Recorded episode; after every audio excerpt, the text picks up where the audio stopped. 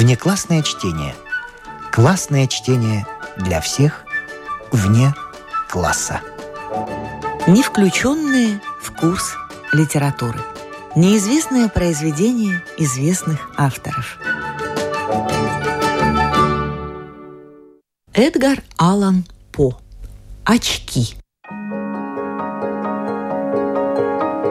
Некогда принято было насмехаться над понятием «любовь с первого взгляда». Однако люди, способные мыслить, равно как и те, кто способен глубоко чувствовать, всегда утверждали, что она существует. И действительно, новейшие открытия в области, так сказать, нравственного магнетизма заставляют предполагать, что самыми естественными, а следовательно самыми искренними и сильными из человеческих чувств являются те, которые возникают в сердце. Словом, лучшие и самые прочные из душевных цепей куются с одного взгляда. Признание, которое я намерен сделать, будет еще одним из бесчисленных подтверждений этой истины –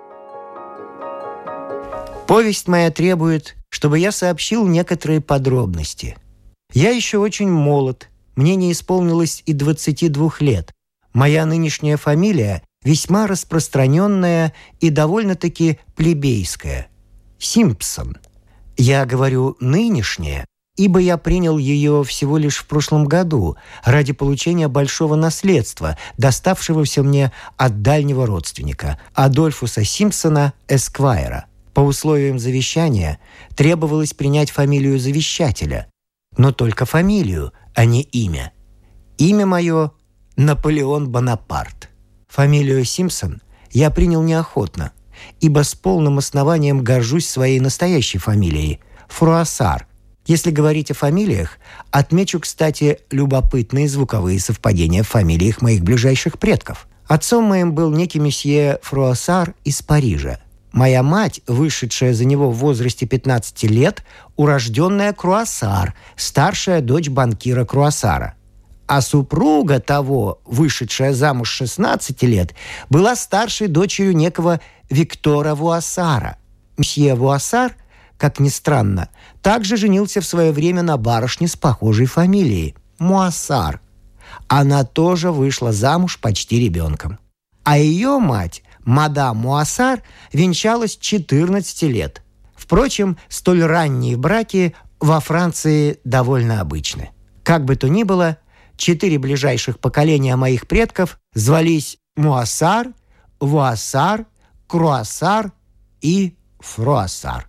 Я же, как уже говорилось, официально сделался Симпсоном, но с такой неохотой, что даже колебался, принять ли наследство на подобных никому не нужных и неприятных условиях. Личными достоинствами я отнюдь не обделен. Напротив, я считаю, что хорошо сложен и обладаю внешностью, которую 9 человек из 10 назовут красивой. Мой рост 5 футов 11 дюймов.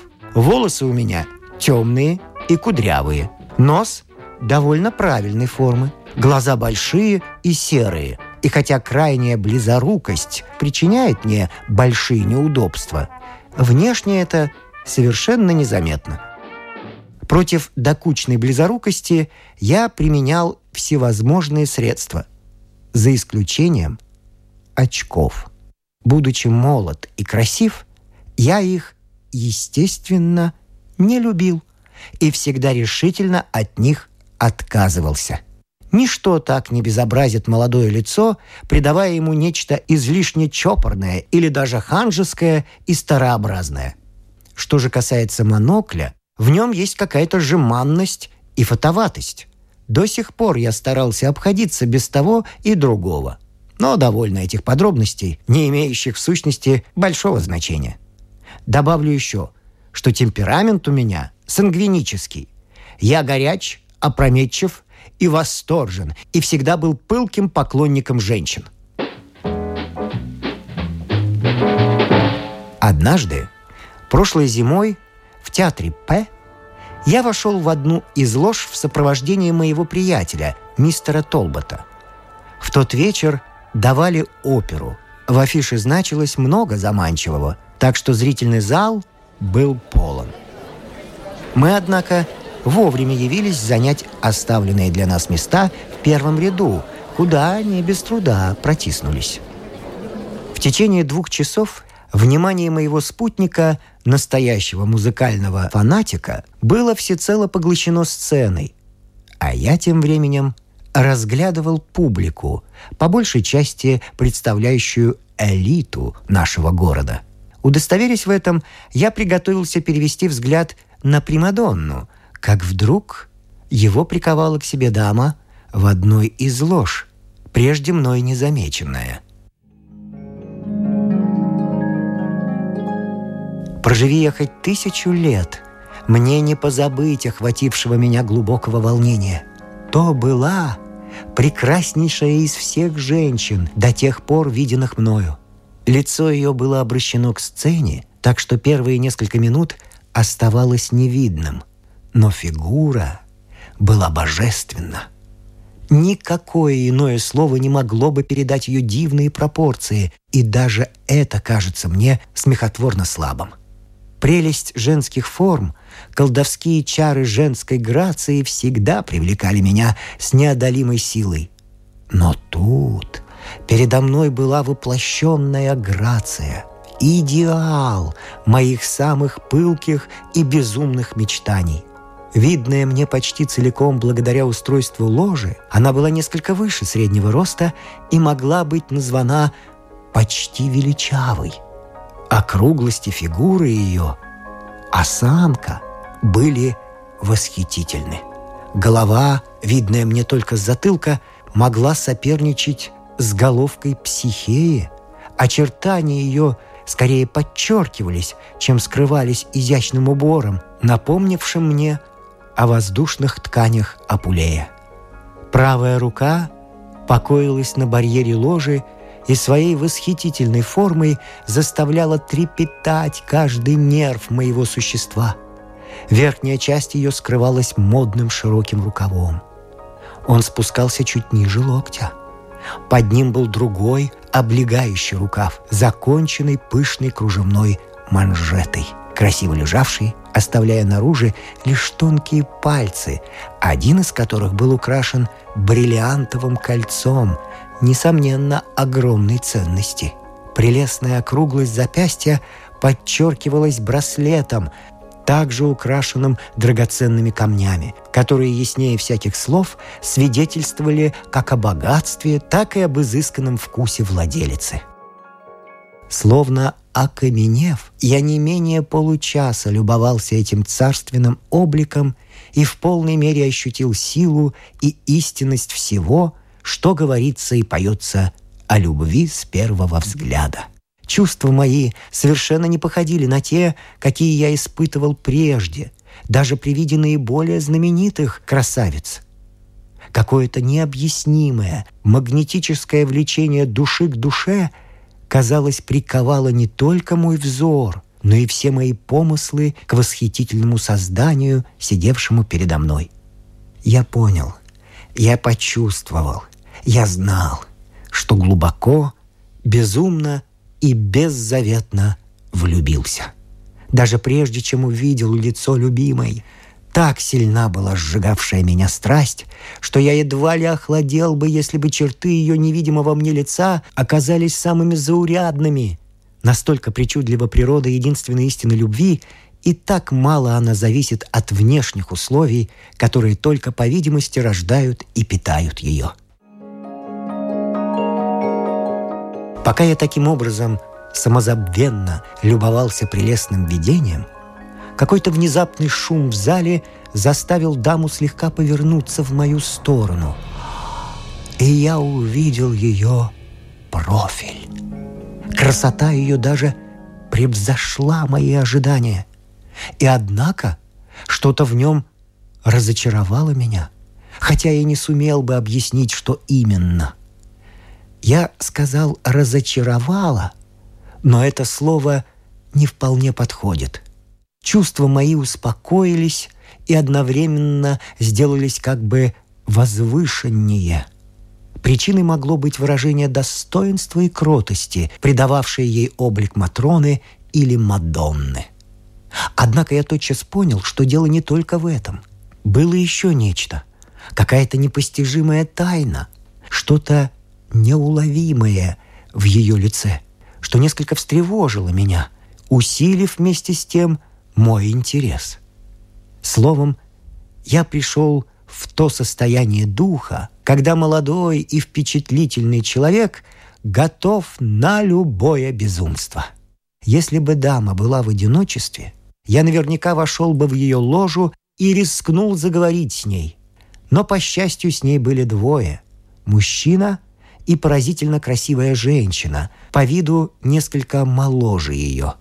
Я перебирал в уме всевозможные способы быть представленным или хотя бы рассмотреть ее более отчетливо. Я готов был пересесть к ней поближе, но для этого театр был слишком переполнен.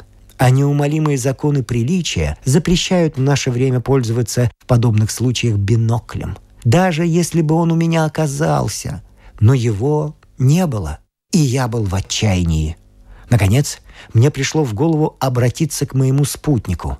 «Толбот», — сказал я, — «у вас есть бинокль? Дайте его мне». «Бинокль? Нет. К чему мне бинокль?» И он нетерпеливо повернулся к сцене.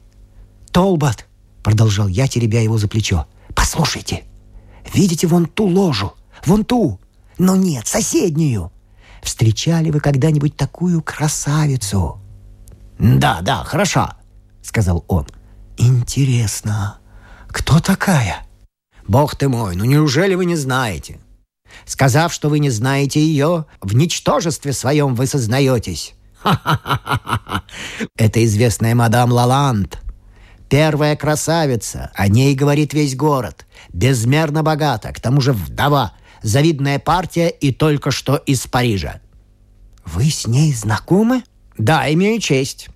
А меня представите? Разумеется, с большим удовольствием, но когда? Завтра в час дня я зайду за вами в отель «Б». Отлично. А сейчас помолчите, если можете. В этом мне пришлось подчиниться Толботу, ибо он остался глух ко всем дальнейшим расспросам и замечаниям и до конца вечера был занят только тем, что происходило на сцене. Я тем временем не сводил глаз с мадам Лаланд, и мне, наконец, посчастливилось увидеть ее в лицо. Лицо ее было прелестно. Но это подсказало мне сердце еще прежде, чем Толбот удовлетворил мое любопытство. И все же нечто непонятное продолжало меня тревожить.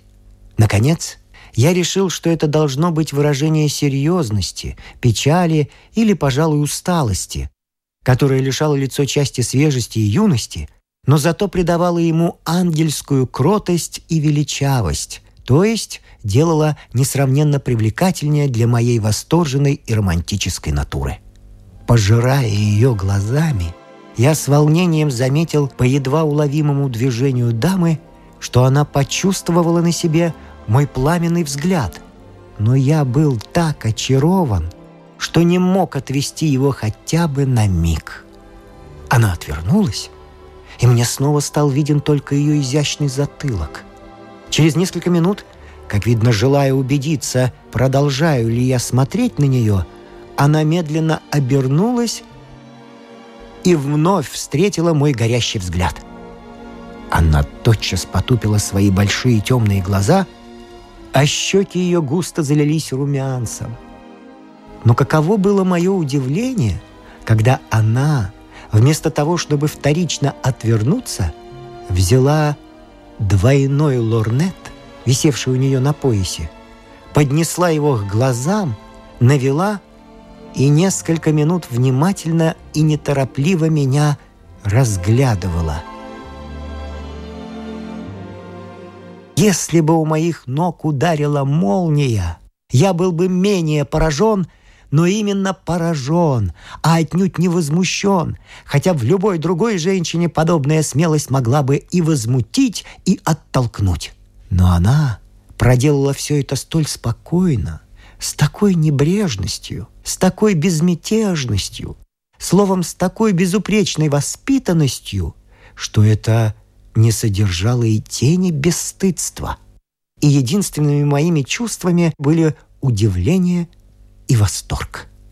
Когда она направила на меня свой лорнет, я заметил, что она, бегло оглядев меня, уже готовилась отвести его, но потом, словно спохватившись, вновь приставила к глазам и с пристальным вниманием разглядывала меня никак не менее пяти минут. Поведение, столь необычное в американском театральном зале, привлекло общее внимание и вызвало в публике движение и шепот, которые на миг смутили меня, но, казалось, не произвели никакого впечатления на мадам Лаланд. Удовлетворив свое любопытство, если это было любопытством, она опустила ларнет и снова спокойно обратила лицо к сцене, повернув ко мне, как и в начале, свой профиль.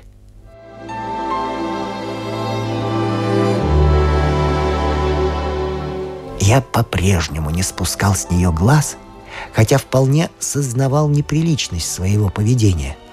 Но вот голова ее медленно изменила положение, и вскоре я убедился, что дама, делая вид, будто смотрит на сцену, на самом деле внимательно глядит на меня. Излишне говорить, как подействовало на мою пламенную натуру подобное поведение столь обворожительной женщины. Посвятив осмотру моей особы, пожалуй, с четверть часа, прекрасный предмет моей страсти обратился к сопровождающему ее джентльмену, и я по взглядам их обоих ясно понял, что разговор идет обо мне. Затем мадам Лаланд вновь повернулась к сцене и на несколько минут, по-видимому, заинтересовалась представлением. По прошествии этого времени я с неизъяснимым волнением увидел, что она еще раз взялась за ларнет, снова повернулась ко мне и, пренебрегая возобновившимся перешептыванием в публике, оглядела меня с головы до ног с тем же удивительным спокойствием, которое уже в первый раз так восхитило и потрясло меня.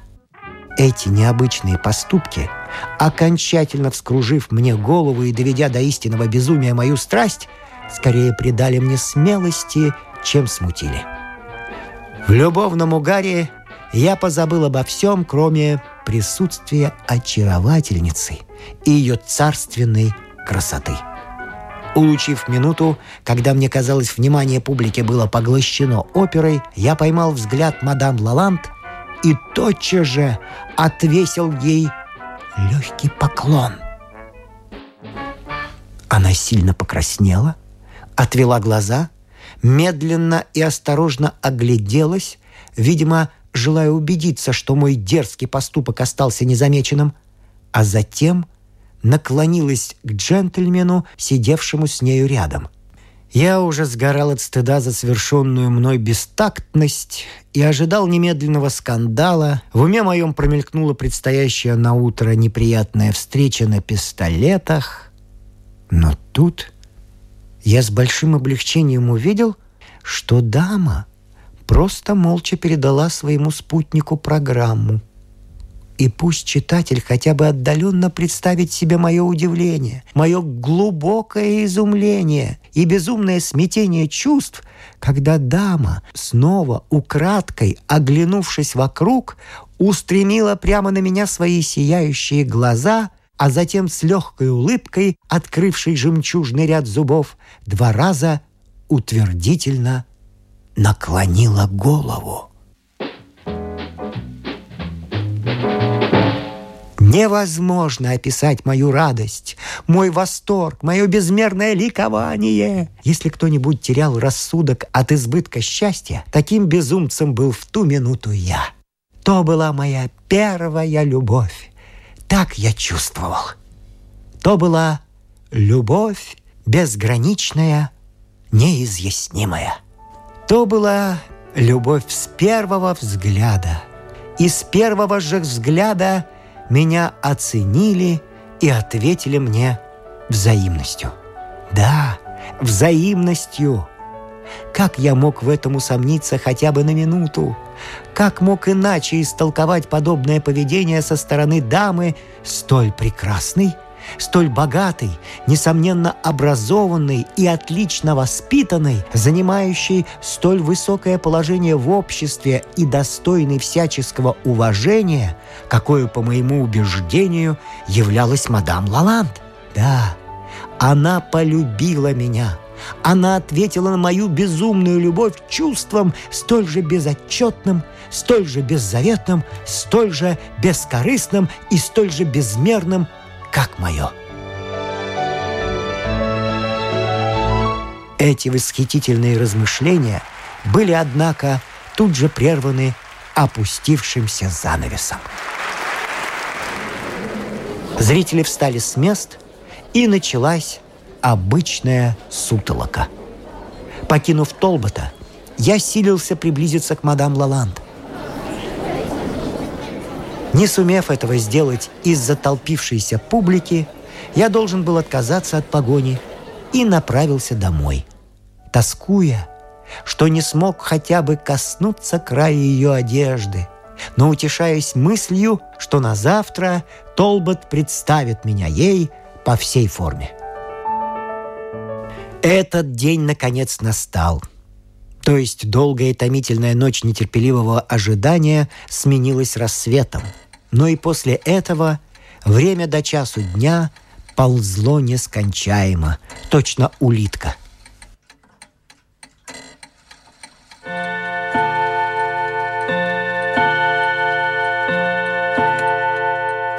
Но говорят, что даже Стамбулу когда-нибудь придет конец – Наступил он и для моего ожидания.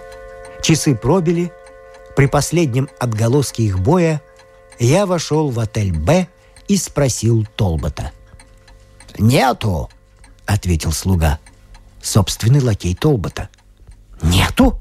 — переспросил я, пошатнувшись и отступая на несколько шагов. «Это, любезный, совершенно немыслимо и невозможно. Ну как это нету?»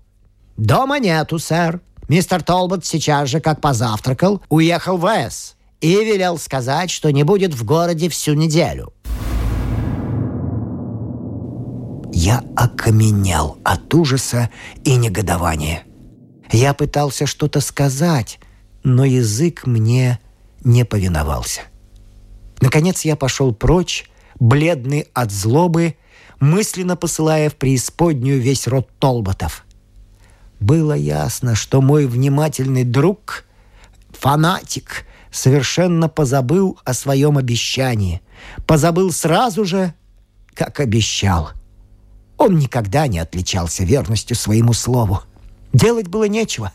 Я подавил, как сумел, свое раздражение и уныло шел по улице, тщетно расспрашивая о мадам Лаланд каждого встречавшегося мне знакомого мужчину. Оказалось, что понаслышке ее знали все, а многие в лицо. Но она находилась в городе всего несколько недель, и поэтому лишь очень немногие могли похвастать знакомством с нею. Эти немногие, сами будучи еще мало знакомыми для нее людьми, не могли и не хотели взять на себя смелость явиться к ней с утренним визитом ради того, чтобы меня представить. Пока я, уже отчаявшись, беседовал с тремя приятелями все на ту же поглощавшую меня тему, предмет этой беседы внезапно сам появился перед нами. «Клянусь, а вот и она!» — скричал один из приятелей. «Изумительно хороша!» — воскликнул второй. «Сущий ангел!» — промолвил третий. Я взглянул. В открытом экипаже, который медленно ехал по улице, к нам приближалось волшебное видение, представшее мне в опере. А рядом сидела та же молодая особа, что была тогда с нею в ложе. Ее спутница тоже удивительно хорошо выглядит –— заметил тот из троих, кто заговорил первым. «Да, поразительно», — сказал второй. «До сих пор весьма эффектно. Но ведь искусство творит чудеса. Честное слово, она выглядит лучше, чем пять лет назад в Париже. все еще хороша, не правда ли, Фруассар? Ой, то бишь Симпсон. Все еще? Переспросил я. Почему бы нет? Но в сравнении со своей спутницей она все равно, что свечка рядом с вечерней звездой. Или светлячок по сравнению с Антаресом. Однако ж, Симпсон, у вас истинный дар на открытие и весьма оригинальные.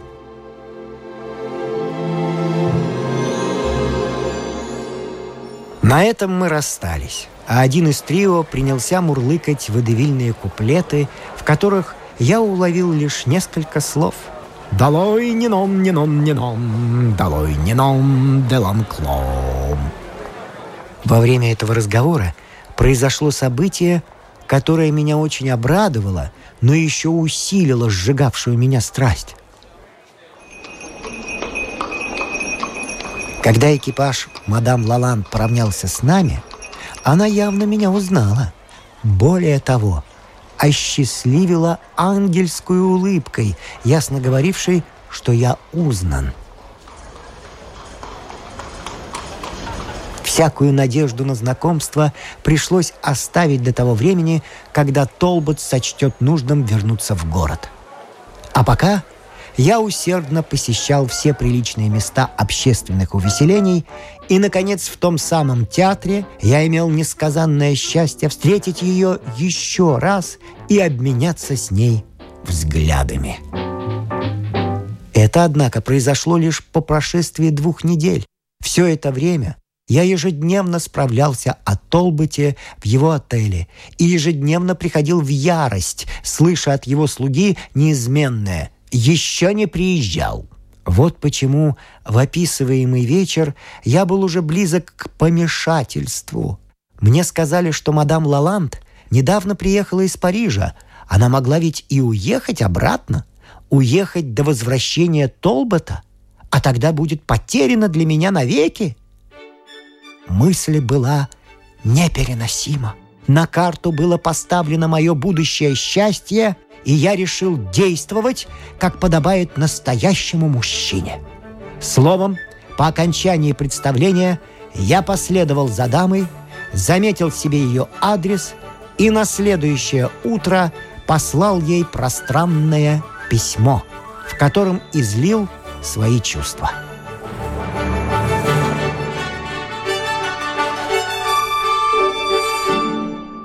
Я писал свободно, смело – Словом, писал со страстью. Я ничего не скрыл, даже своих слабостей. Я упоминал о романтических обстоятельствах нашей первой встречи и даже о взглядах, которыми мы обменялись. Я решился написать, что уверен в ее любви. Этой уверенностью, а также пылкостью моего собственного чувства я оправдывал поступок, который иначе был бы непростителен. В качестве третьего оправдания я написал о своем опасении, что она может уехать из города, прежде чем мне явится возможность быть ей представленным. Я заключил это самое безумное и восторженное из посланий откровенным отчетом о своих денежных обстоятельствах, о своих немалых средствах и предложением руки и сердца. Спустя какое-то время – показавшееся мне столетием, ответ пришел. Да, пришел. Как неромантично все это может показаться, я действительно получил письмо от прекрасной, богатой всех восхищавшей мадам Лаланд. Ее глаза, ее чудесные глаза не обманывали. Сердце ее было благородно, как истая француженка. Она послушалась честного голоса природы, щедрых побуждений сердца и презрела чопорные условности света. Она не отвергла мое предложение. Она не замкнулась в молчании. Она не возвратила мое письмо нераспечатанным. Она даже прислала ответ, начертанный ее собственной прелестной рукой. Ответ этот гласил. Мсье Симпсон будет извинить, если плохо пишу прекрасного языка его страны. Я приехал недавно и не был еще случай его изучать. С это извинение я скажу «увы». Месье Симпсон очень истинно догадалась. Не надо добавлять. Увы, я уже слишком много сказать. Эжени Лаланд.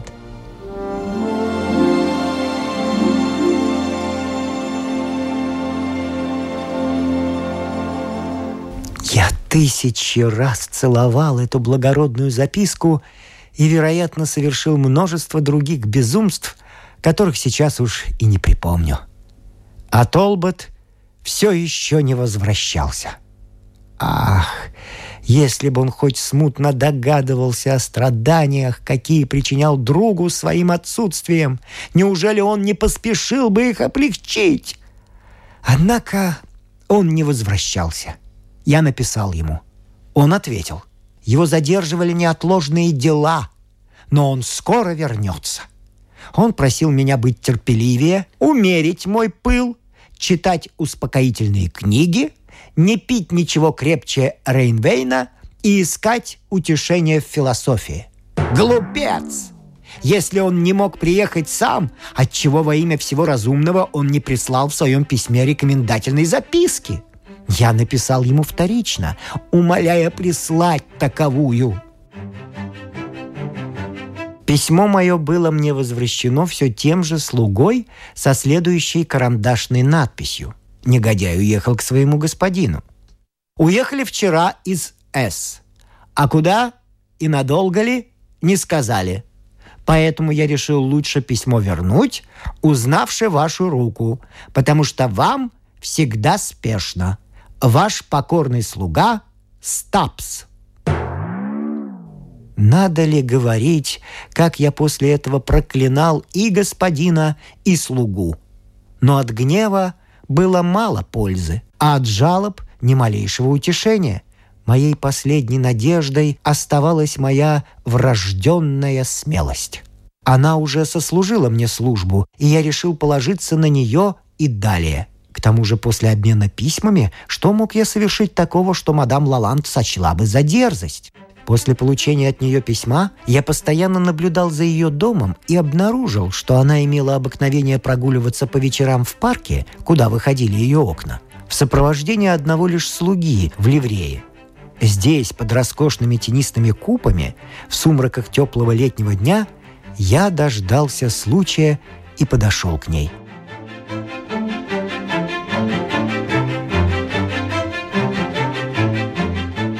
Продолжение следует.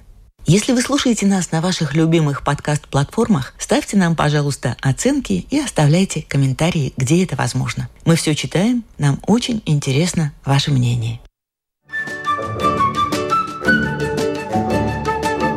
Внеклассное чтение. Классное чтение для всех вне класса.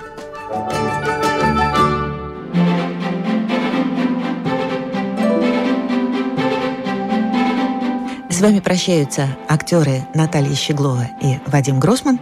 Слушайте нас в Spotify, на платформах CastBox, Яндекс Музыка, Apple Podcast и других. Самых маленьких слушателей мы приглашаем побывать в гостях у книжки. Подкаст Латвийского радио 4. А для тех, кого интересует наша женская роль в истории, в подкасте Латвийского радио 4 звучат истории на манжетах.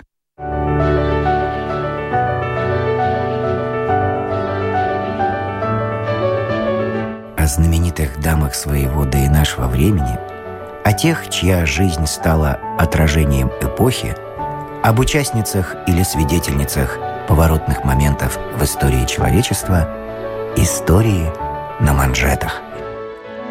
Этот и другие подкасты Латвийского радио 4 вы найдете в Spotify, а также на платформах CastBox, Яндекс.Музыка, Apple Podcast и других –